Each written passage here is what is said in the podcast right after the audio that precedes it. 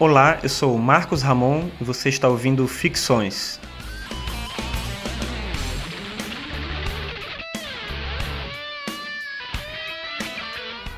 Ficções é um programa sobre filosofia e em cada programa eu falo sobre um tema específico. O tema do programa de hoje é privacidade.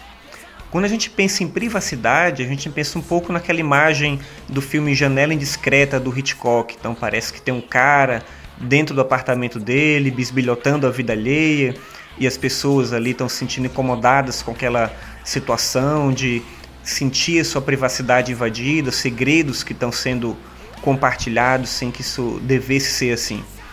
Mas a questão da privacidade hoje passa por um outro campo, porque na verdade não tem mais essa imagem. Claro, isso pode acontecer de alguma forma, mas a gente mesmo acaba entregando a nossa privacidade para o outro a gente acaba usando o espaço da tecnologia digital e tudo para dispor a nossa vida, né? oferecer a nossa vida para qualquer pessoa que possa ter interesse nela né? e, e acabar, acabar tendo contato com coisas que seriam íntimas, que seriam pessoais.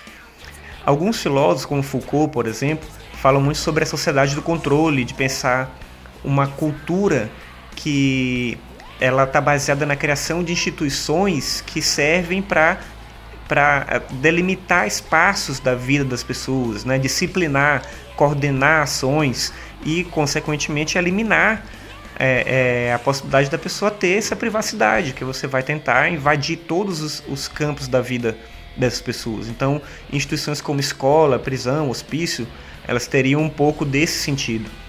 De uma forma geral, a gente tem uma crítica muito comum atualmente a esse tipo de instituição, de pensar que esses modelos tradicionais não funcionam mais. Mas então por que ceder a nossa privacidade? Por que abrir mão dela? Por que abrir mão da possibilidade da gente ter um espaço nosso, pessoal?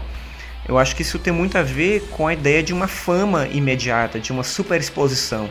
Então parece que na internet eu estou, na verdade, construindo um marketing pessoal, eu estou é, é, fazendo é, aquilo que o Bourdieu chama de capital social, eu estou construindo um imaginário em torno de mim para vender isso que eu sou. Só que essa eliminação da privacidade, ela vai, ela só leva a, nossa, a uma comparação da nossa vida com a vida do outro. E tem um vídeo que fala sobre o Facebook, eu vou botar no link do post, que tem um pouco desse sentido, assim, que é um cara que está ficando deprimido de ver a vida alheia no Facebook todo mundo é alegre, contente, feliz, viaja e ele compara com a vida dele, ele fica cada vez mais angustiado. Então é isso, a falta de privacidade gera estresse, ansiedade, depressão.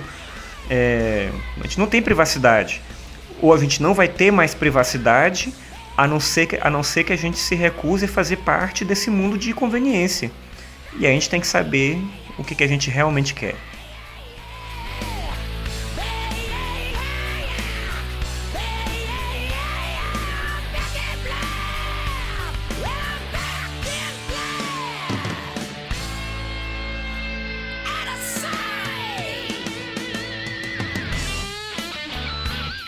Obrigado por ouvir o programa. Você pode acessar todos os episódios em arcano5.com.br barra podcast.